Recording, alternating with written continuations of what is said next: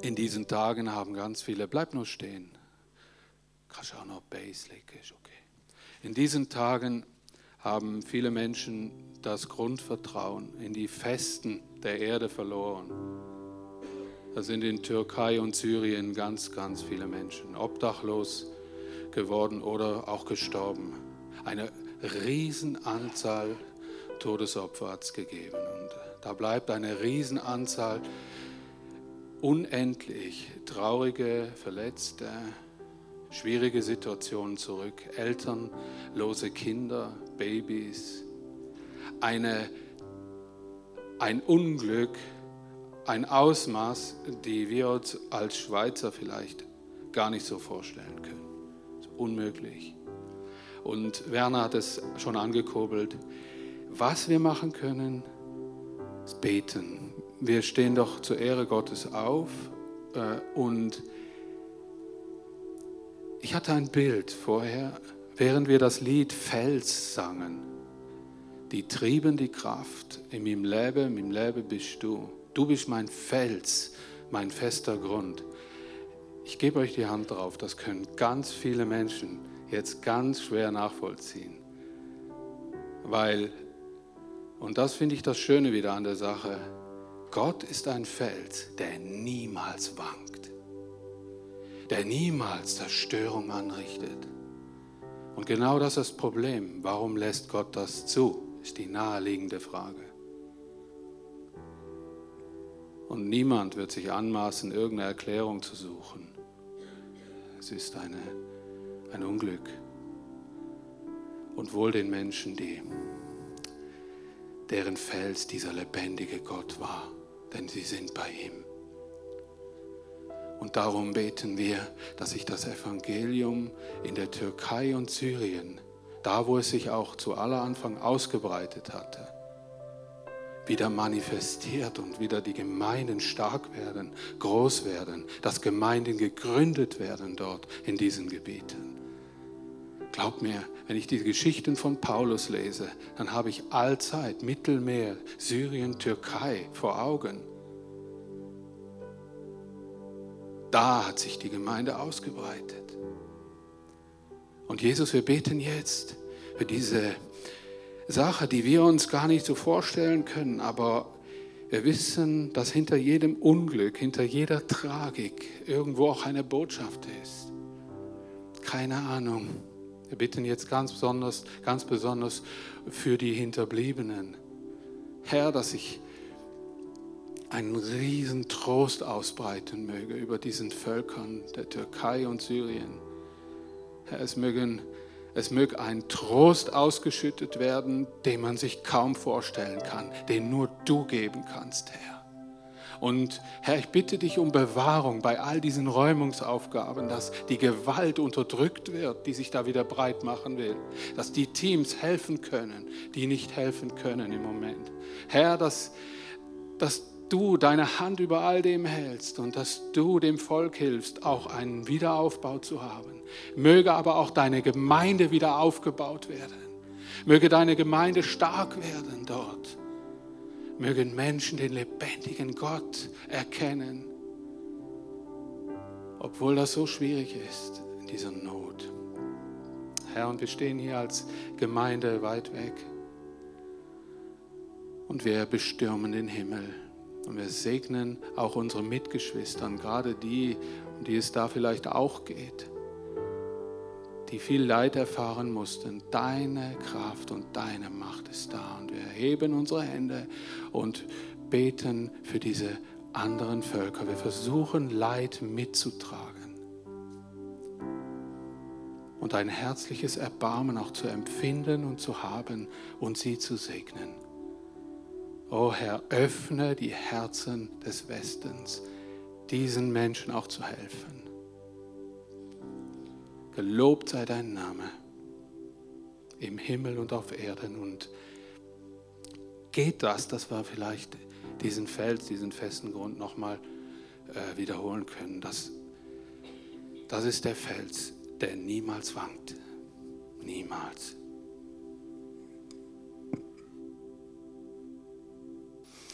Amen. Amen.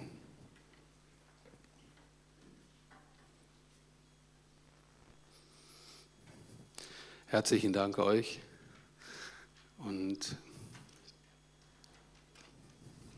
euch allen fürs Mittragen, obwohl das schwierig ist. Und umso größer ist die Kraft Gottes. Heute gehen wir weiter im, in dieser Lebensgeschichte dieses Mannes. Gern die erste Folie, das wäre nett. Ah, der kommt erst nachher. Okay, gut. Es sah sowieso nicht so aus. Auf jeden Fall geht es um Jona.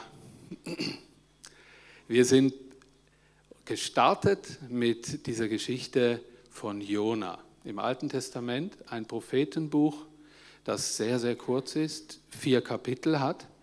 Und ich mache als Erinnerung, drehe ich nochmal die Flipchart um, wem es hilft oder nicht da war oder nur am Livestream geschaut hat. Übrigens herzlich willkommen alle, die hier mitschauen.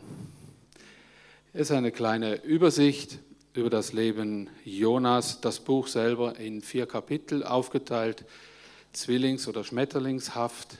Das erste und zweite Kapitel in einer anderen Form dargestellt, ähnlich wie das dritte und vierte, macht das Ganze zu einem literarischen Meisterwerk.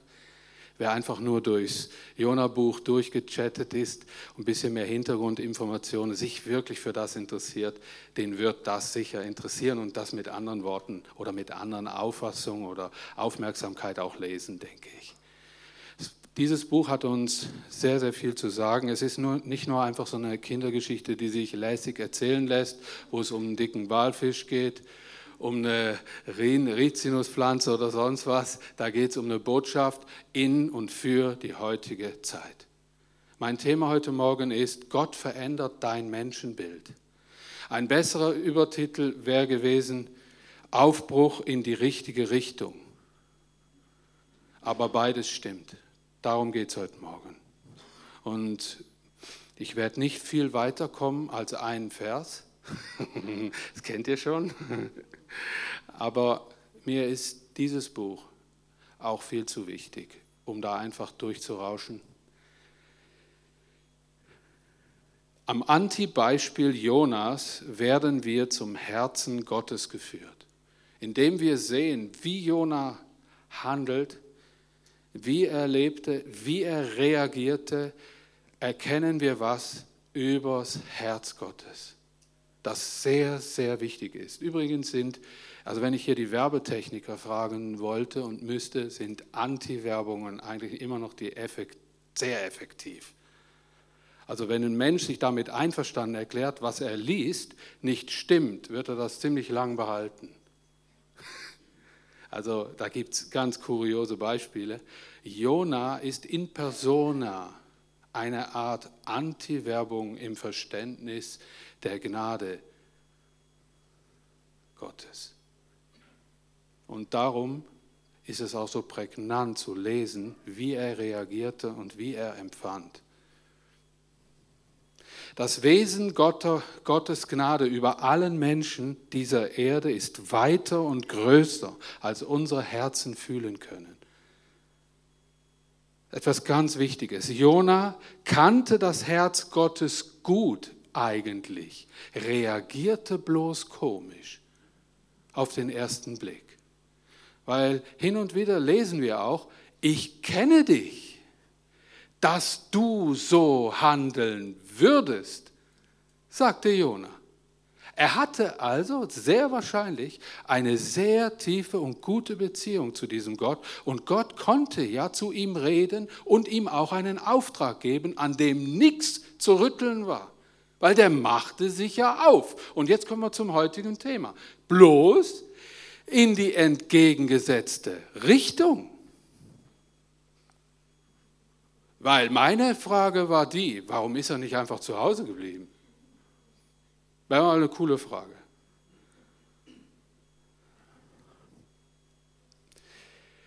Hm. Er sollte Strafe prophezeien. So weit, so gut für Jona. Das war mal ein Job.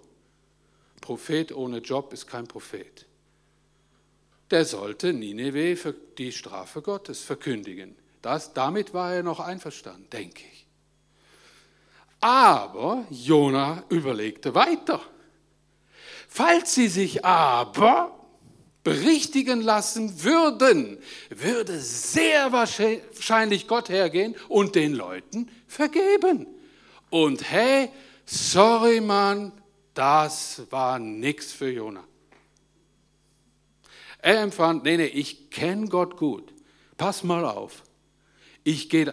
Wie kann man nur schon so einen Glauben haben? Jona hatte auch Glaube. Wir tun dem Mann Unrecht, wenn wir den einfach unterbelichtet darstellen.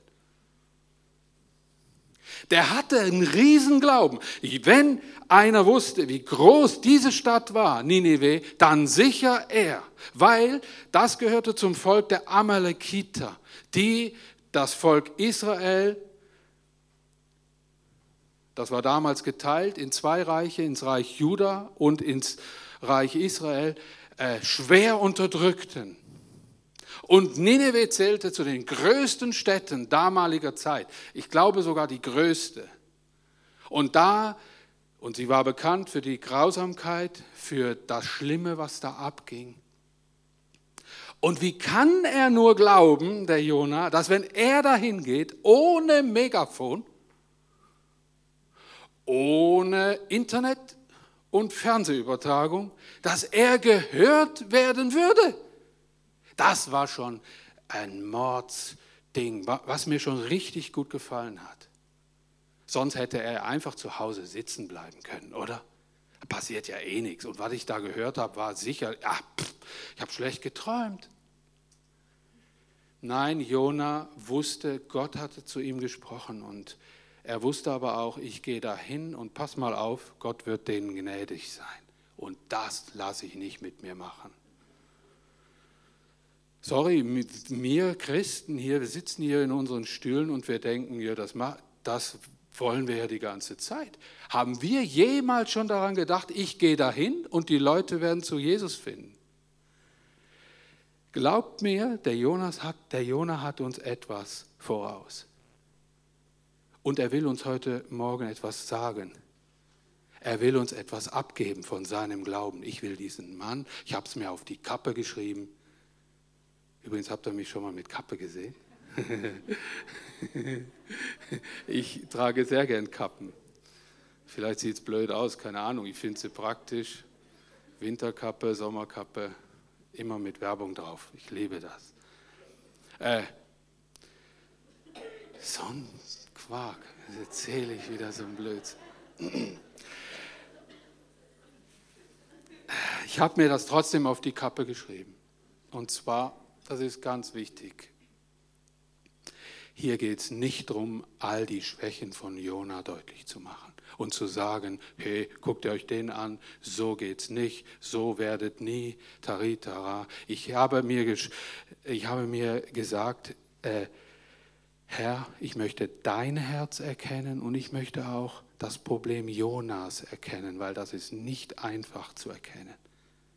Nicht einfach. Verse 2 und 3. Also doch zwei Verse. Hm? Heute Morgen.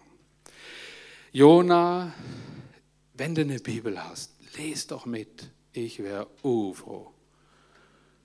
Es wäre schön. Verse 2 und 3. Jona. Such mal den Jona in den Propheten. Geh nach Ninive, der großen Stadt, und kündige ihr mein Strafgericht an. Ich kann nicht länger mit ansehen, wie böse die Leute dort sind. Und Jona machte sich auf den Weg, aber in die entgegengesetzte Richtung. Ich habe drei erste Punkte dazu. Jona wollte nicht seinem Auftrag entkommen, das hören wir dann nächstes Mal, sondern er wollte sage und schreibe Gott entkommen. Er sagt es nachher selber. Er ist eigentlich nicht vor dem Job geflohen, sondern vor Gott selbst. Wieder ein Unding, das ich neu entdeckt habe, wo ich gedacht habe, Mann, Mann, Mann, Jona. Also du warst wohl kein Freund von einfachen und Wegen möglichst kompliziert, wenn es irgendwie geht. Aber wie kam das? Ich glaube, sein Gnadenverständnis bestimmte seine innere Ausrichtung. Er war ein Israelit, ein Sohn des Volkes Gottes, ein Schriftenkenner und vermeintlich Gottversteher. Er sagte sich, wenn ich nicht hingehe und kein Strafgericht verkündige, plus, dann wird es wohl keine Reue geben. Und wenn es keine Reue gibt, gibt es keine Gnade. Ha, ich hau doch einfach ab.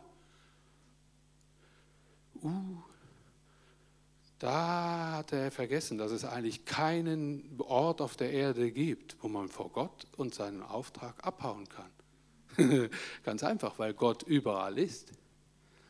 Aber mal Hand aufs Herz. Wer von uns hatte nicht auch schon Fluchtgedanken hä, vor gewissen Dingen?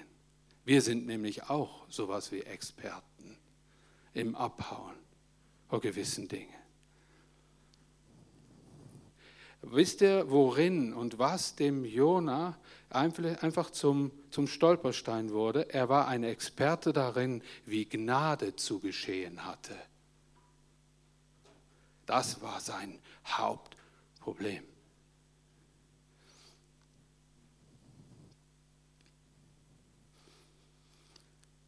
Ich glaube, dass Jona solch einen Satz dachte, den wir sicher auch schon gedacht hatten. Ich glaube, dass diese Menschen dort keine Gnade verdient haben.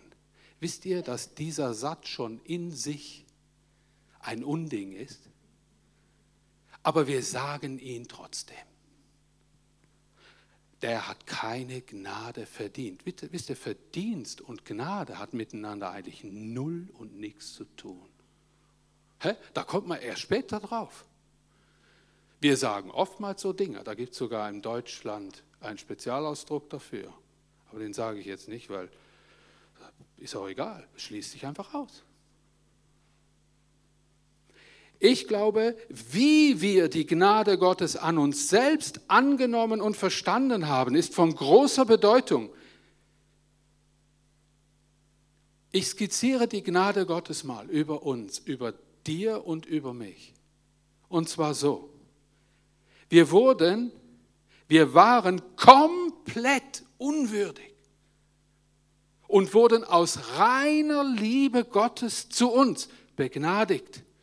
Wir waren Sklaven der Sünde, aus der Asche, aus dem Nichts heraus zu Königskindern gemacht. Eine Proklamation, die ihr oft gehört habt, aber die jetzt seinen Platz hat, jetzt in diesem Thema. Vielleicht war es bei dir so, du warst ganz okay, bist christlich aufgewachsen, hattest noch nicht öffentlich Ja zu Jesus gesagt, warst noch nicht getauft und kein Mitglied der Gemeinde. Dann bist du hingegangen und hast es gemacht. Ergebnis, Jetzt müssen alle das genau so erleben, wie es du erlebt hast. Du glaubst gar nicht, wie stark die Macht der Projektion auf andere ist, wie du es selbst erlebt und erfahren hast. Glaubst du, dass du fortan Menschen so beurteilst und sagst, der muss ja einfach, dem muss ich einfach mal einen Tritt in den Hintern geben, dass er macht, was sich gehört, und dann ist er für mich der Christ, den ich mir vorstelle. Du glaub, ihr glaubt nicht, wie oft wir schon so ein Mist zusammengedacht haben. Und das Blödste ist, das auch noch so weiterzugeben. Wisst ihr, dann gehören wir auch zu der, dieser Truppe, die die Gnade Gottes nicht verstanden hat.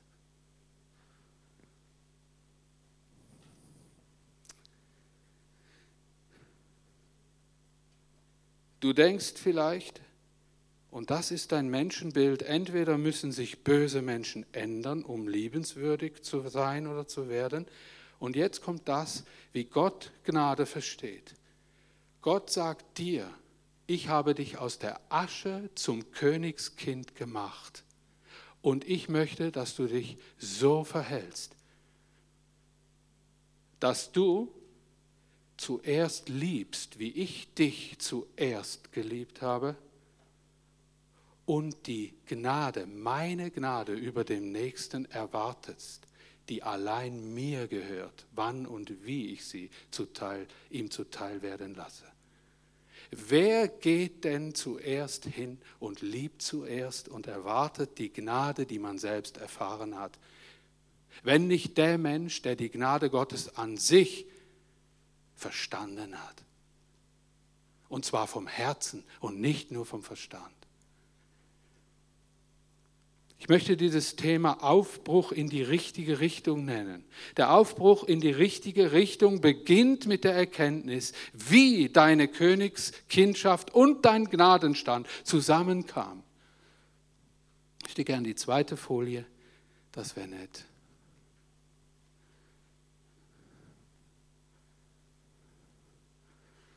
Sind die ausgestiegen? Ja. Gut.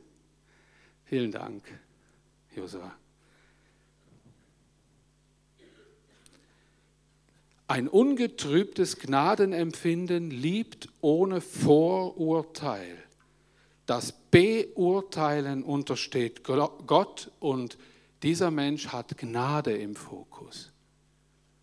Wisst ihr, wir singen enorm viel Lieder über die Gnade und wo es um die Gnade geht.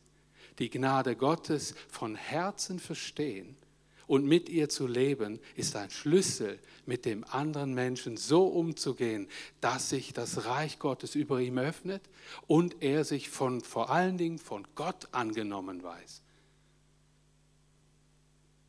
Wir wollen das, diesen Moment nicht verhindern und uns tiefer Gedanken machen über die Gnade Gottes. Jemand sagte, der Sinn des Lebens besteht nicht darin, ein erfolgreicher Mensch zu sein, sondern ein wertvoller. Wann hast du das letzte Mal gedacht, wie wertvoll du bist? Über dir. Meine letzten Gedanken waren, ich muss unbedingt abnehmen. Ich habe mich gesehen und ganz ehrlich, ich habe ich, ich gucke nicht viel, aber ich habe im Livestream Infoabend nachgeguckt. Und ich habe mich in diesem hässlichen grünen Hemd gesehen. Von der Seite. Und sorry, Mann, ich habe zu meiner Frau gesagt, das geht gar nicht.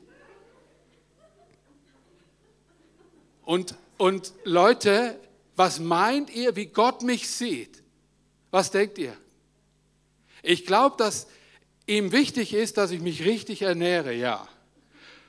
Und dass ich mich nicht fahren lasse, ja. Aber glaubt ihr, wenn Gott mich sieht, der liebt mich über alles. Der hält mich im Arm, der findet mich cool. Oh, meine Zeit. Dann hocke ich da und, und bereite mich über so eine Predigt vor und mache so ein Blödsinn und sehe nur das. Und dann habe ich, Gott sei Dank, ich habe es gemerkt. Und habe dann plötzlich gesehen, wie schön ist es, dass es Gemeinde gibt.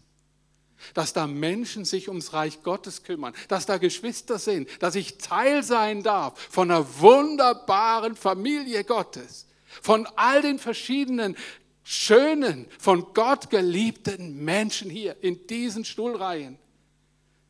Das wäre doch mal eine Schau, oder? Hi. Wisst ihr, wovon meine Gedanken, wenn ich so etwas denke über mich, die werden von falschen Quellen genährt. Jona war von der Quelle, Quelle des Tempelrituals genährt in seinem Herz und in seinem Verstand. Und bei ihm gab es keine Gnade, wenn ein Mensch nicht genau das tat, was er tat nämlich für seine Schuld zum Tempel marschiert, ein Tier geopfert, dann wurden die, haben die Priester alles in die Hand genommen und dann war die Sache erledigt. Davon war sein Leben, sein Alltag geprägt. Und was meint ihr, was da rauskam? Für Ninive Hopfen und Malz verloren. Weit und breit kein Tempel. Alles Götzen. Das Schlimmste der schlimmsten Geschichten da hinten. Und ich soll da hingehen und noch mit zugucken, wie Gott, den ich jetzt überhaupt nicht mehr verstehe, Gnade ausspricht über denen. Ah, ich hau ab, ey. Ist dir, ich möchte mich immer wieder entscheiden, dass ich nicht so über mich denke. Ich bin ein wertvoller Mensch in Jesus Christus, ein Königskind. Und wisst ihr, wie ihr euch helfen könnt? Sagt es euch immer mal wieder. Aber dann geht dem voraus, dass ihr den anderen wirklich auch so seht. Also da rumgesülze und falsche Sachen erzählen und denken was anderes, das ist auch nichts. Ich glaube, das fängt immer bei mir selbst an, weil ich habe eine ganz andere Ausstrahlung. Wie ich mich selbst sehe, hat mit dem was zu tun, wie ich anderen begegne. Wie ich in unerwartete Situationen reingehe. Erwarte ich Menschen, die Gott liebt? Sagen wir mal, du hast einen Besuch. Ich habe gestern meine Frau besucht und äh, ich bin da durch das riesengroße Spital da rummarschiert, Lift gefahren und alles mögliche, Kaffee geholt, Kantine und so weiter und so fort. Und da kommst in so ein Zimmer rein, liegt da auch noch eine Frau. Geht da die Sonne auf, wenn du durch die Tür kommst? Weil du weißt ja, du bist ein Königskind, ein würdiges, wunderbares Königskind. Und wenn du was zu bringen hast, dann immer Segen. Ich habe Kaffee gebracht. Und eine gute Laune einfach. Und, aber wo war der Ursprung? Nicht, weil was man so macht, sondern weil Gott mich neu beschenkt hat mit einer neuen Sicht über mich selbst. Möchte ein paar wertvolle Fragen stellen. Ich möchte, dass du dich mal oder immer mal wieder an deine Gnadenmomente, in denen Gott dich begnadet hat, erinnerst. Ich glaube, diese Frage über deine Gnadenmomente mal nachzudenken, macht dich. Macht dich gnädig. Ist dir, ich habe es so erlebt, Vorurteile haben keine Chance, wenn dir dein eigentlich verdientes Urteil immer mal wieder klar wird. So sterben Vorurteile, wenn dir dein eigenverdientes, rechtmäßig zustehendes Urteil, von dem du begnadigt worden bist, vor Augen steht. Unrecht, Feindseligkeiten, auch Verleumdungen an dir verlieren ihre Kraft. Ich habe es erlebt, ich habe beides erlebt. Verleumdungen, Anfeindungen, die mich getroffen haben bis ins Mark an denen ich lang rumgekaut habe. Aber auch Momente, wo ich wusste, dieser Mensch ist verletzt und der beißt mich wie eine angefahrene Katze. Und ich muss das nicht auf mich nehmen, sondern dann hat sich etwas anderes breit gemacht, das, was man Geistesgaben von Gott nennt, Barmherzigkeit, und Liebe für diesen Menschen. Hat dem Platz gemacht, was ich eigentlich an Verletzung hätte mit nach Hause nehmen können. Das hat nichts mit Überheblichkeit zu tun. Boah, mir passiert das nicht. Dann der zweite Punkt. Erinnere dich an deinen unverdienten Stand als Kind Gottes. Dahinter steht meines Erachtens Folgendes. Du warst selbst ein Sklave. Du kommst und bist befreit von der Sklaverei hin in die Kindschaft. Durch deine Werdung zum Gotteskind bist du vom Sklaven zum Kind Gottes geworden. Du bist in den Herrenstand erhoben. Das war unverdient, komplett unverdient. Und wenn man dann weiterdenkt, nur Gott kann deine Mitmenschen in die Kindschaft erheben, dann weißt du, nach all dem und nach all der Freiheit, nach der die Welt sucht, da kann es nur um bessere Gefängnisbedingungen von Gefangenen gehen. Und dann gehe ich nicht hin und will so werden wie sie. Ist einfach, oder? Darum kann ein Gefangener dieser Welt, der ein Gotteskind ist, der freiste Mensch aller Zeiten sein. Weil er frei ist in Christus. Erhöht von der Sklaverei in die Kindschaft.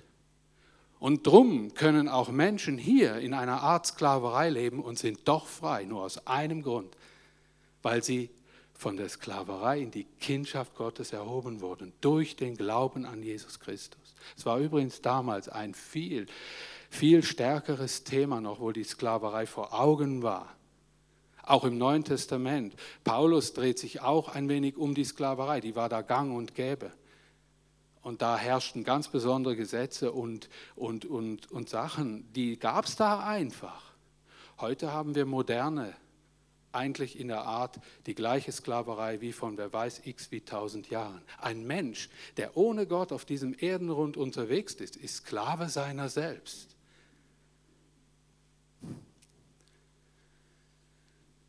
Und wenn ich dann Menschen betrachten kann, die eigentlich, und ich habe es ganz klein hingeschrieben, sich einfach nur äh, das Leben aus, äh, das Leben schöner zurecht machen wollen, damit sie es einigermaßen klarkommen, dann sehe ich da einen Menschen, der eigentlich nur eins braucht, diesen himmlischen Gott, der ihn wirklich befreien kann.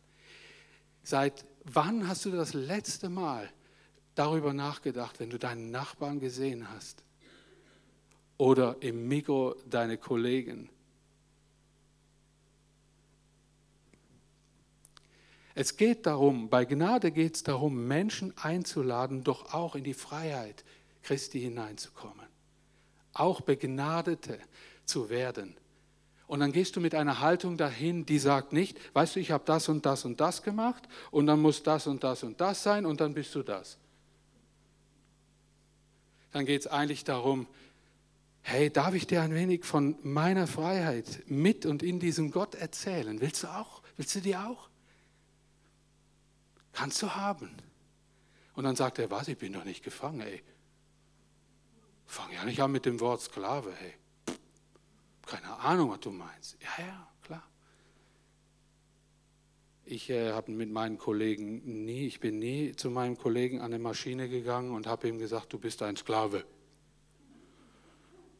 Dann sagt er, was hast du geraucht oder welchen Film hast du gerade gesehen? Nein, Nein, da ging es eigentlich immer nur darum, dass der, und das wollen alle Menschen wissen. Und da geht es nicht darum, ich muss da ein paar Leute bekehren. Das wollen alle Menschen wissen. Menschen wollen wissen, wie die Freiheit in Christus sich anfühlt und aussieht, von der du die ganze Zeit rumlaberst. Und dann wollen die wissen, wenn es dir dreckig geht, ob du immer noch frei bist in Christus. Aber das können sie nur wissen, wenn die auch mal mitkriegen, dass es dir auch nicht immer gut geht.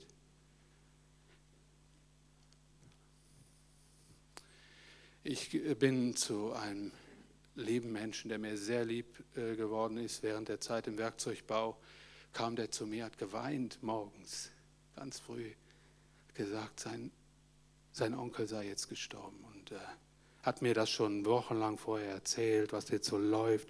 Cremo und der hat fünf Kinder und irgendwie so. Und, und der ist ein paar Mal zu mir in die Maschine gekommen und äh, dann hat er mir gesagt, ich habe durch einen anderen Freund, habe ich was von Gott gehört. Was meinst du, Daniel? Wo ist der jetzt? Und äh, habe ich zu ihm gesagt, ich weiß es nicht, aber eins kann ich dir sagen. Wenn der Mensch dieses Angebot Gottes angenommen hat, diese Erlösung durch seinen Sohn Jesus Christus, dann wird er genau dort sein, bei Gott. Und der Mensch ist jetzt gestorben. Ich gebe dir einfach den Tipp, mach dir mal selbst drüber Gedanken, wo wirst du sein, wenn du stirbst. Wir haben schon ein paar Mal über diesen Jesus Christus, über Erlösung oder Christsein und, und all das geredet, wie das aussieht. Und äh, sage ich, hör mal, ich laufe hier rum, ich habe auch meine Probleme, ich habe auch meine, äh, meine Dons und äh, alles Mögliche, aber ich habe innerlich, ich kann nie tiefer fallen als in diese Hand Gottes, wo mich trägt. Ich habe mein Herz ihm ganz übergeben und ich rede jeden Tag mit ihm und ich weiß, er ist bei mir und er existiert. In ihm wirst du Frieden finden, auch in diesen Situationen. Mehr kann ich dir nicht sagen und es tut mir mega leid auch dieser ganzen Familie. Und wenn ich dir irgendwas helfen kann oder ein offenes Ohr, kannst immer zu mir kommen. So. Anteilnahme. Wisst ihr, was Jesus gemacht hat? Ganz einfach Anteilnahme. Ich weiß, ich bin unverdient geliebt von Gott und das prägt mein, meine Haltung zu meinem super Kollegen. Ich habe meine Kollegen geliebt und nicht verachtet, nur weil sie noch keine Christen sind. Erklär mir mal, wer alle die Nicht-Christen in deinem Umfeld sind, in welche Sparte hast du sie einsortiert? Erklär mir das mal. Ich habe mir die kritische, zynische Frage gestellt und ich habe Menschen gefunden, die habe ich immer noch in so eine Schublade kategorisiert. Echt? Und Gott sagt zu dir, hör ja auf, schräg über den Jona zu denken, wenn du selbst noch so drauf bist. Korrigier erst mal das, was in deinem Leben an Menschenbild noch krumm läuft und nicht in Ordnung ist vor mir, weil ich denke, der lebendige Gott anders über den nach. Denn du bist ein Würdenträger Gottes. Wow, ich darf ein Würdenträger Gottes sein. Ihr, ihr denkt vielleicht auch, Mann, jetzt fängt er da so fromm an, rumzuerzählen und rumzusülzen und so. Wisst ihr, das meine ich echt ernst. Ich darf ein Würdenträger Gottes sein. Die begehrenswerteste Macht und Ehre der Welt war gestern. Ja, alle Ämter dieser Welt werden das nicht aufwiegen, was ich für eine Würde vor Gott bekommen habe.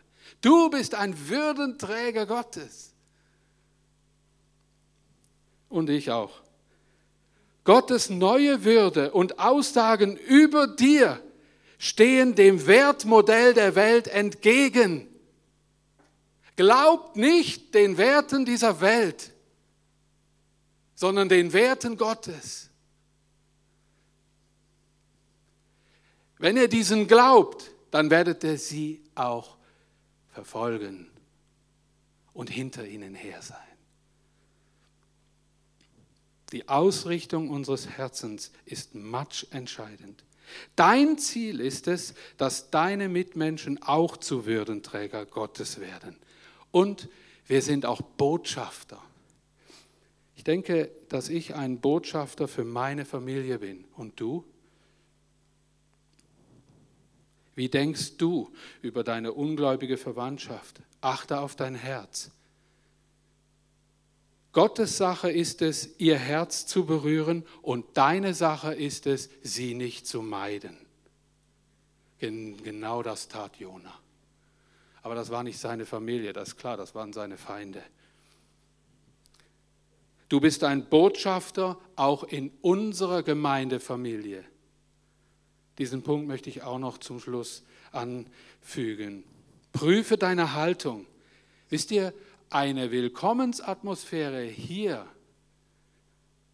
in unserer Gemeindefamilie ist kein Zufall. Freude und Respekt entspringt einem angenommenen, begnadigten und geliebten Herzen. Das ist alles kein Zufall. Und was der Mensch eigentlich spürt, ist, nicht, wie wir den Teppich, Teppichfarbe ausgewählt haben und ob da hinten irgendwie was läuft und unten das Bistro ist, sondern was zählt ist, wie wir, wie wir selbst mit unserer Gnade an uns selbst umgehen. Dass es eine Ausstrahlung der Gnade geschieht. Das fängt bei uns selbst an, das habe ich jetzt heute schon viel gesagt. Es ist kein Zufall. Gott will sich den Menschen dieser Welt durch dich und nicht ohne dich zeigen. Wisst ihr, das ist ein Phänomen, das ich in der Geschichte Jonas immer wieder sah, immer wieder mitgelesen habe. Ich habe mir gedacht, wäre doch viel einfacher gewesen, statt sich um den störrischen Jona zu kümmern, mit dem den zu verfolgen oder zu sagen, lass den abhauen. Ich gehe selber hin und mache da ordentlich was in Nineveh. Gott hat seine Karten auf einen Mann gesetzt und wollte, dass er den Job macht. ich meine, bist du auch schon mal von Gott verfolgt worden? Nein, Gott verfolgt den, hat den Jona nicht verfolgt, aber der war hartnäckig. Ziemlich hartnäckig, das sehen wir ja noch in den nächsten Malen. Sehr hartnäckig.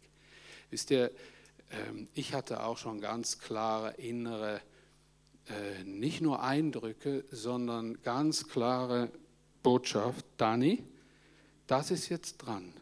Heb deinen Hintern und mach vorwärts, Junge. Und das war sehr deutlich. Und der Dani hatte halt noch zwei, drei Telefone. Da war noch was Dringendes und da war noch was und da war noch was und da war noch mal was. Und plötzlich, was war da eigentlich? Reinhard May hat mal ein Lied gesungen. Also es besteht immer noch und er singt es auch immer noch. Das heißt, es ist immer zu spät. Und wenn ich das Lied höre, dann bete ich jedes Mal. Komisch, hä? Der Mann, ich weiß gar nicht, ob der Christ ist oder so, aber der berührt mein Herz immer.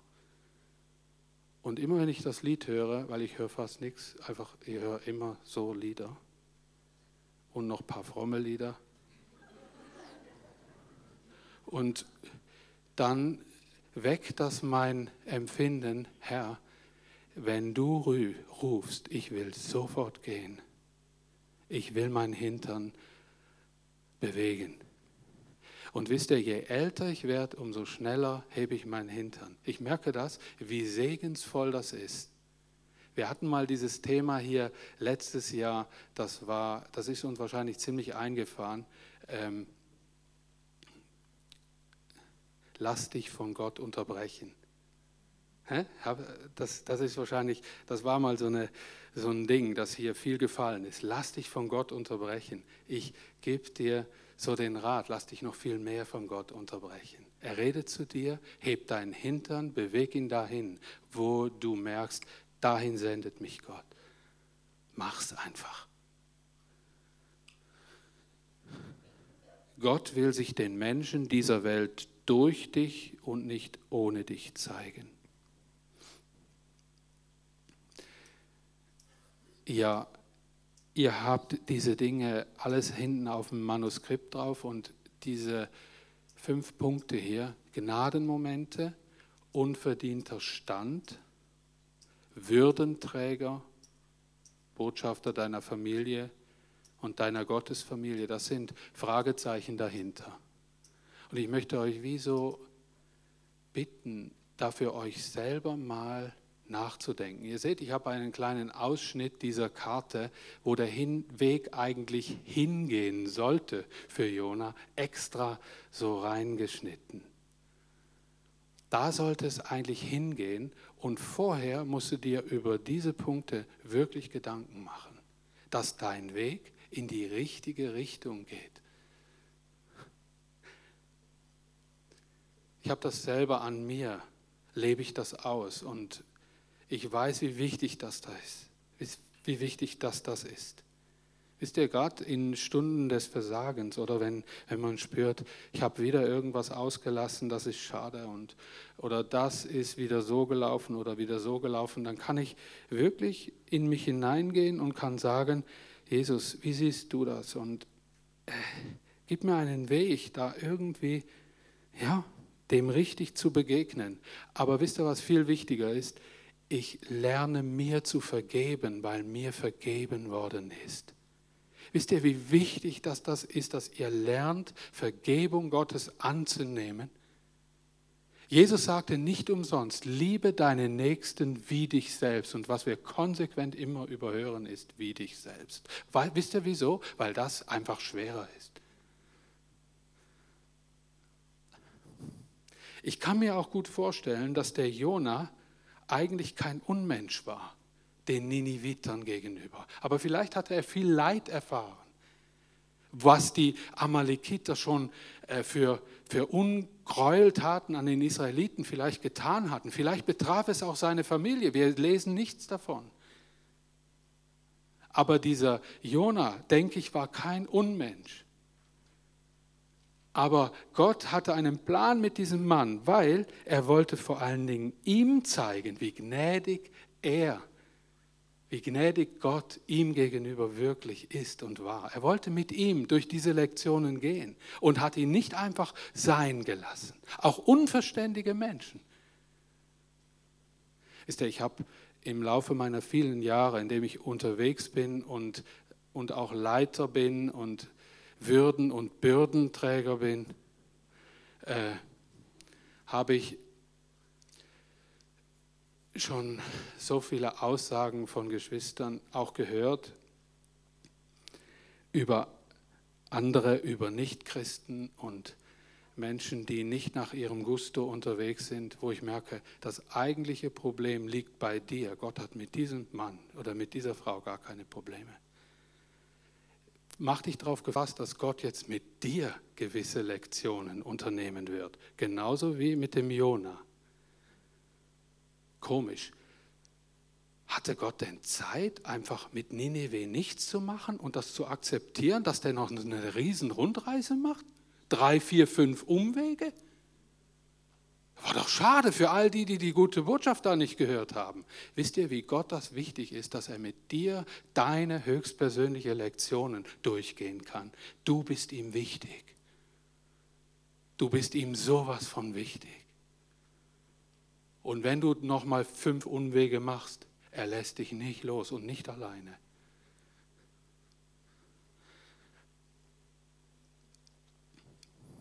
Lasst uns zum Schluss einen tiefen Einblick in das Herz Gottes tun. Jesus versuchte, und jetzt zu Folie 3, das wäre nett, die letzte Folie. Jesus versuchte, äh, seinen damaligen Zuhörern das Herz groß, Gottes groß zu machen und aufzuzeigen, wie wichtig es ist, aus einem begnadigten Herzen heraus zu handeln, mit Gott unterwegs und mit in Zwiesprache zu sein. Und in der Bergpredigt sehen wir etliche Muster zusammen. Ich glaube und habe es oft auch so gehört, die Art unserer Gebete und Worte auch offenbaren unser Gnadenverständnis an uns selbst ob wir Gottes Herzenshaltung zur Welt und unseren Mitmenschen verinnerlicht haben und bereit sind, sie zuerst zu lieben und nicht zu beurteilen. Ich habe auch so ein wenig besser verstanden, warum Jesus konkret seinen Nachfolgern damals sagte, so sollt ihr beten. Weil er da drin sein Herz wie er die Dinge sieht, verpackt hat. Und ich habe statt nur das Vaterunser, habe ich jetzt mal zum Schluss für uns eine, ein wenig eine breitere Passage ausgewählt. Das Vaterunser erstreckt sich über äh, Matthäus 6, Vers 9 bis 13 eigentlich. Und ich fange schon bei Vers 7 an bis 15. Und jetzt habe ich eine Frage, ich habe das vorher nicht ausprobiert. Äh, seht ihr diesen Text? Seht ihr den?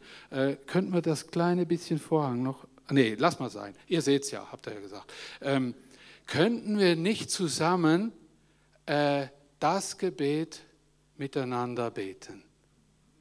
Ja, könnten wir das zusammen machen, äh, weil es hat so viel Dinge drin aus dem Herzen Gottes und ums Herz Gottes, wie er die Dinge sieht. Lass uns doch zum Schluss aufstehen und das miteinander beten.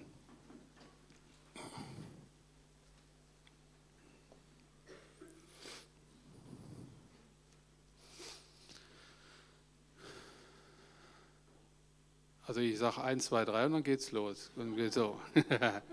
Nein. Wenn ihr betet, dann leiert nicht Gebetsworte herunter wie die Heiden.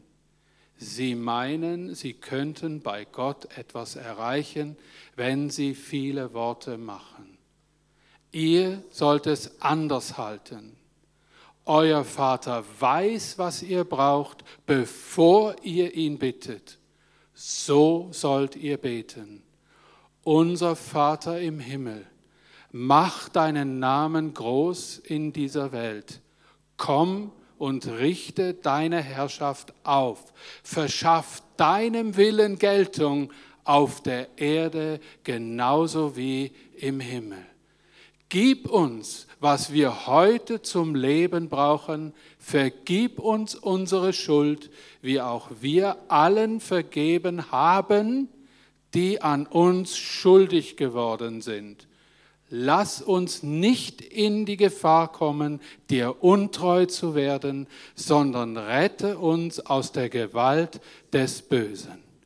Wenn ihr den anderen vergebt, was sie euch angetan haben, dann wird euer Vater im Himmel euch auch vergeben. Wenn ihr aber den anderen nicht vergebt, dann wird euer Vater euch eure Verfehlungen auch nicht vergeben. Amen.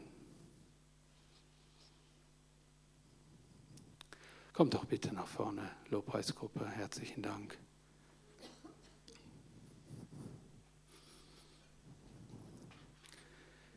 Jesus, wir danken dir, durften wir oder dürfen wir in das Leben Jonas eintauchen und dürfen aus diesen Herzensgedanken dieses Mannes oder auch aus diesen Reaktionen dieses Mannes lernen. Und es ist mein Gebet, dass sich mein Menschenbild verändert. Jeden Tag dass ich mehr verstehe, wie du uns Menschen siehst, dass ich mehr vom Herzen her begreife, was du möchtest und wie ich als dein wunderbar geliebtes Kind und dein Sohn da auf dieser Erde mich entfalten darf, mich freuen darf, auch in schwierigen Dingen drinstecken darf, aber immer wissen darf, es ist an deiner Hand und du führst. Du bist der, der mich führt bei der rechten Hand.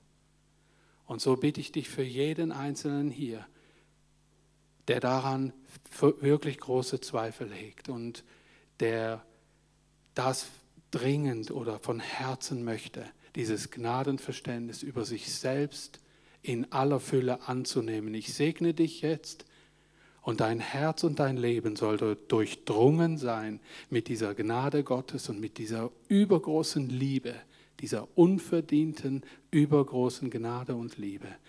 Und er möge dein Leben prägen und dein Handeln und dein Reden. Und ich segne euch in diesem Sinn im Namen des Vaters, der uns liebt von ganzem Herzen, im Namen dieses unseres wunderbaren Retters Jesus Christus, der uns all das ermöglicht hat, und im Namen des Heiligen Geistes, der mit uns geht. Amen. Amen.